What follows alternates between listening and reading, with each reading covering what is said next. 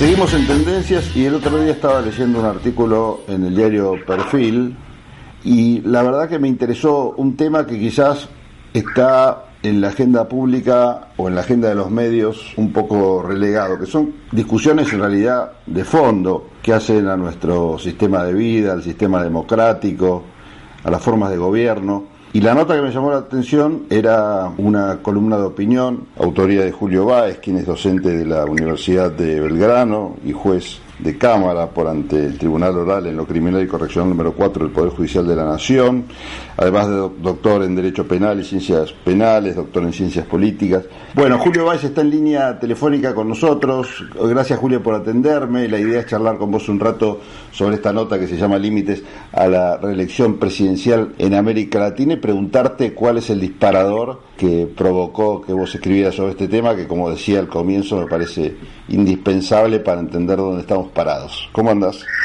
Bien, ¿cómo estás Pablo? Un gusto estar en contacto o en comunicación con vos, eh, con tu público, con tu audiencia y agradecerte la oportunidad que me das de comunicar por internet este espacio un aspecto definido sobre un tema que, que hemos que nos hemos abocado y que bueno que parece que ha suscitado determinado interés en, definitiva en la comunidad, ¿no?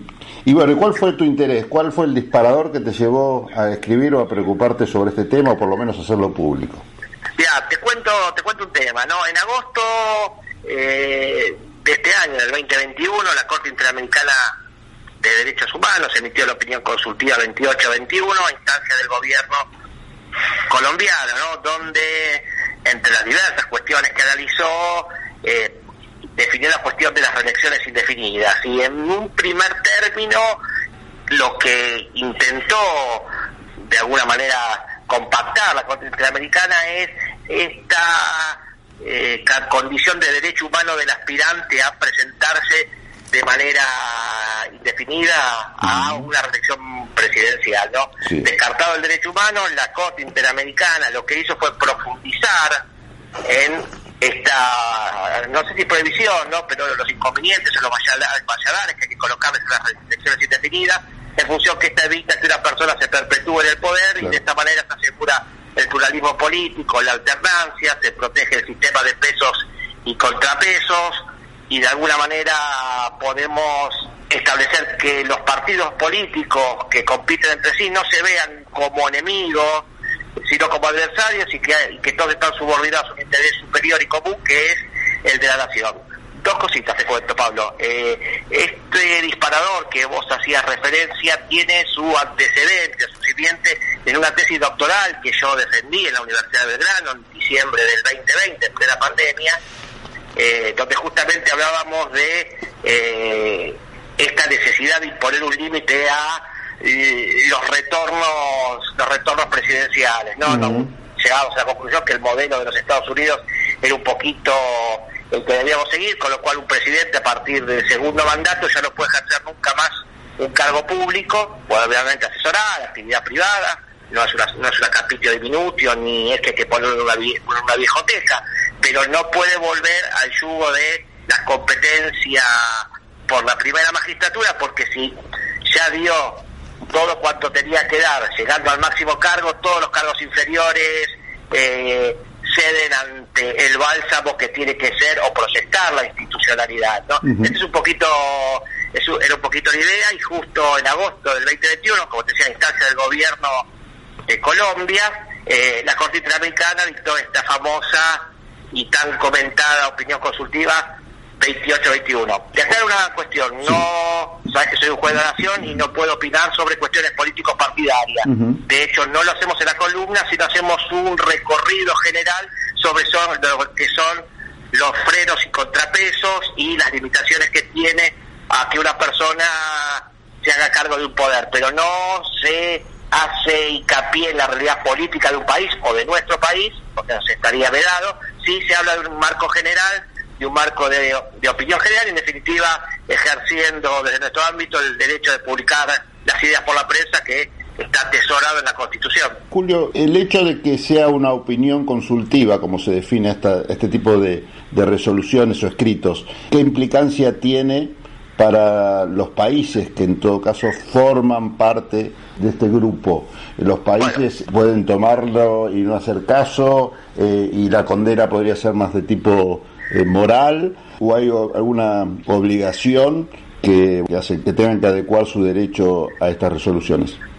Sí, hay más que nada no hay una, coacción en el sentido de que no hay una sentencia de fondo, mm. como muchas veces cuando la Corte Interamericana declara la responsabilidad del Estado en determinada materia y obliga a indemnizar, o obliga a realizar determinada prestación, sino es una opinión que genera un marco fundante y un marco de opinión. En el particular adquiere relevancia en los países que han suscrito las convenciones que nos nuclean en materia interamericana, con lo cual una opinión de la Corte en sentido sería eh, una especie de, haz de luz, una suerte que habría que encadenarse al mástil de su doctrina y ver a partir de, una opinión general, que es el caso colombiano, donde se consultó sobre las posibilidades de reelecciones indefinidas, proyectarlo esto como una suerte de manantial no solo hacia todos los gobiernos nacionales, sino a los subnacionales y a los principales, ¿no? porque se verifican en determinados contextos geográficos a lo largo de toda Latinoamérica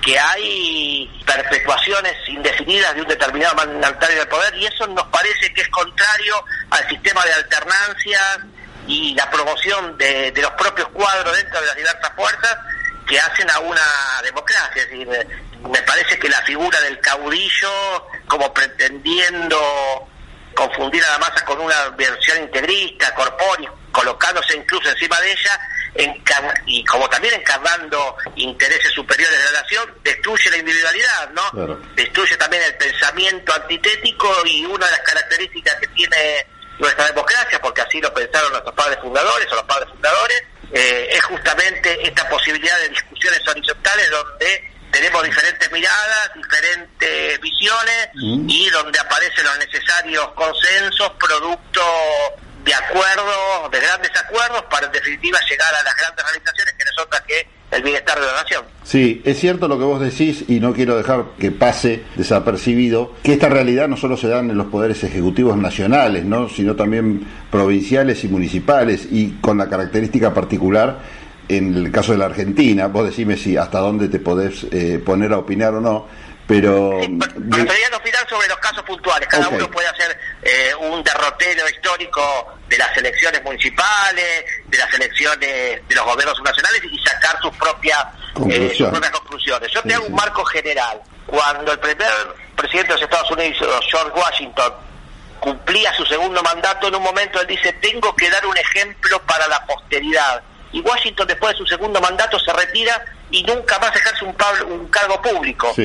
Posteriormente viene Jefferson y dice, si el padre de la nación tuvo este gesto, yo tengo que seguir mostrando un gesto hacia la posteridad. Y nunca más los Estados Unidos tuvieron un sistema de prolongación de un presidente más de dos mandatos, excepto la situación excepcional de Roosevelt, que se desempeñó por cuatro mandatos y el mismo sistema generó los anticuerpos que a partir del año 51, con la presidencia de Eisenhower, por mandato legal, ningún presidente podía extender su mandato más de dos años. Es un ejemplo que empezó en la tradición de los padres fundadores, a partir de esta idea de Washington, de mostrar un ejemplo de alternancia futura, que se la, se la dejó en un momento por la circunstancia excepcional de la guerra y todo el error que implicó el nazismo, y a partir de ahí, por vía de reglamentación, el sistema de los Estados Unidos, que obviamente tiene sus cuestiones criticables y que daría una charla paralela para ver las, las cuestiones que le podemos criticar, pero en este aspecto fue cristalino.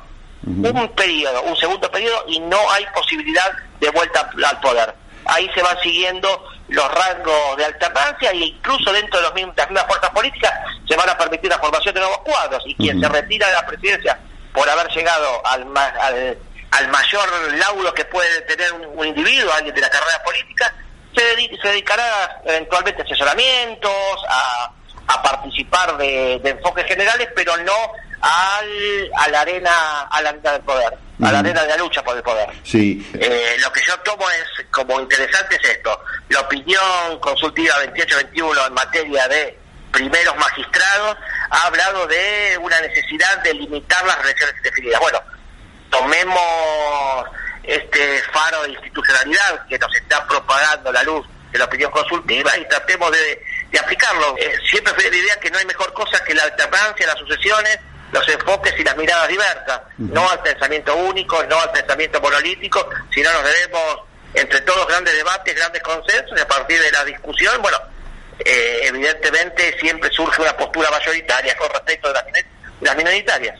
Yo estaba leyendo en tu texto hablas de psicología, ¿no? De psicología de las masas y el análisis del yo, lo citás, este texto de, de Sigmund Freud, y la verdad que estamos hablando en el fondo de eso. ¿Hasta dónde la sociedad, vos ves, a nivel mundial, está evolucionando o involucionando en este sentido? Porque si, vos, si yo leía, te cuento esto como una anécdota, yo leía aquel eh, discurso de Pericles que fue escrito en el 431 antes de Cristo, donde hablaba de la democracia, cuando todavía no estaba definida eh, el concepto de democracia casi, como un sistema ideal. Y parece que en vez de evolucionar con el paso de los siglos, ha involucionado, por lo menos leyendo a este autor y ese discurso, qué lejos ha quedado esa democracia.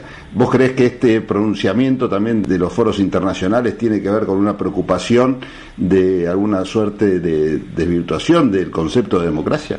Dos, cuestiones. La primera, justamente sobre el texto de Freud, la psicología de las masas y el fenómeno del yo, se, eh, cumple ahora 100 años.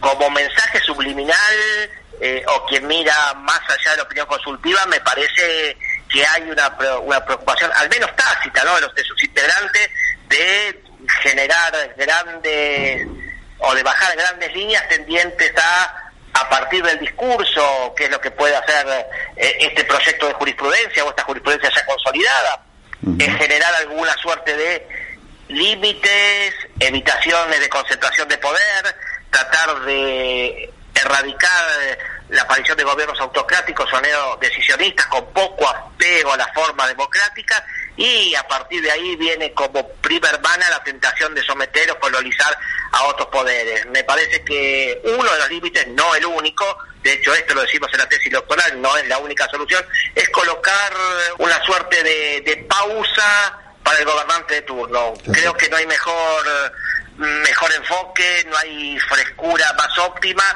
que es la renovación, la que lo que es la alternancia, lo que son las miradas diferentes, incluso a los cuadros más jóvenes, ¿no? Porque, bueno, a medida que va pasando el tiempo, al tiempo no lo podemos someter y evidentemente atrás vienen nuevas generaciones con otras ideas, con otras visiones, con otros enfoques y bienvenido sea, ¿no? Porque si no nos quedamos en el sarcófago del viejo dirigente atornillado a un sillón, lo cual no me parece compatible con los rasgos de la democracia. Vos hablabas del discurso del año 431 de Pericles, es cierto, en algunas partes de la región, cada uno sacará eh, sacará sus propias conclusiones o se situará geográficamente en ellas. Yo no quiero hablar sobre un régimen en particular. Eh, ha visto avances en algunos casos y retroceso, retrocesos en el otro. Y muchas veces el poder hay que hay que limitarlo. Mm, fíjate que en la nota hacemos hincapié en el texto del filósofo Esloveno Sisek, sí. donde Robespierre,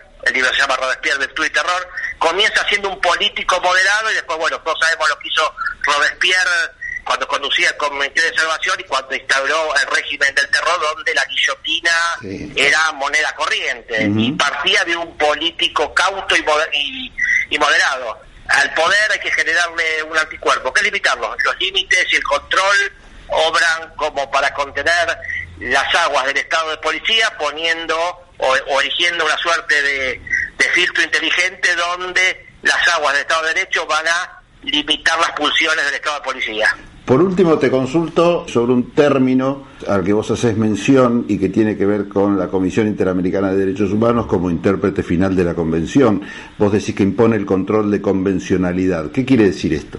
A partir de la una, una resolución importante que fue la 1 la, la 1 la, 1 barra 2020 que fue muy conocida como este esta cuestión que se suscitó en los acortamientos de el tratamiento carcelario donde se, se disponía o se inducía que a tratar a reclusos menores en función de la excepcionalidad de la pandemia se le pudiera terminar o completar el tratamiento. En algún centro distinto que fuera la clásica cárcel o la clásica institución del sistema penitenciario. Sí. Esto generó una, bueno, todos sabemos lo que generó, por un lado una estampida masiva de algunos reclusos y alguna permanencia en detención de manera indebida de otros, ¿no? Producto de, bueno, de las cambiantes circunstancias. A partir de ahí, nosotros inferimos que todos los jueces tenemos que ejercer convencionalidad aún de oficio, una suerte de yuscones convencional, es decir, a partir de que generamos o que el país se subordinó a los dictados de la Corte Interamericana de Derechos Humanos a partir de la suscripción de sus, de sus tratados e integrar el órgano, tenemos todos tenemos la misión de ser jueces o intérpretes también de la Convención. Los jueces somos los intérpretes de la Constitución Nacional, en definitiva la Corte Suprema de Justicia como cabeza del Poder Judicial es la intérprete final de la, de la Constitución Nacional, pero por vía oblicua, por vía refleja, los jueces nos estamos erigiendo también en una suerte de controladores constitucionales de la aplicación de las convenciones respecto a las cuales Argentina ha firmado tratado. Es decir, esto es mucho más nutritivo. Digo, la, la, opinión consultiva 28-21 es para el caso del gobierno colombiano. Proyectémosla en lo que nos interesa para mejorar o apuntalar la calidad de un sistema. No más que eso apuntan apuntan estas reflexiones. Julio, te agradezco mucho este contacto y volveremos a establecer otros brevemente. ¿eh? Te comprometo a eso, por lo menos. Bueno, te agradezco, posibilidad de, dialogar contigo y es un gusto estar con vos y con tu audiencia. Estuvimos conectados, comunicados con Julio Báez, docente de la Universidad de Belgrano y juez de Cámara por ante el Tribunal Oral en lo Criminal y Correccional número 4 del Poder Judicial de la Nación. Ecomedios.com AM1220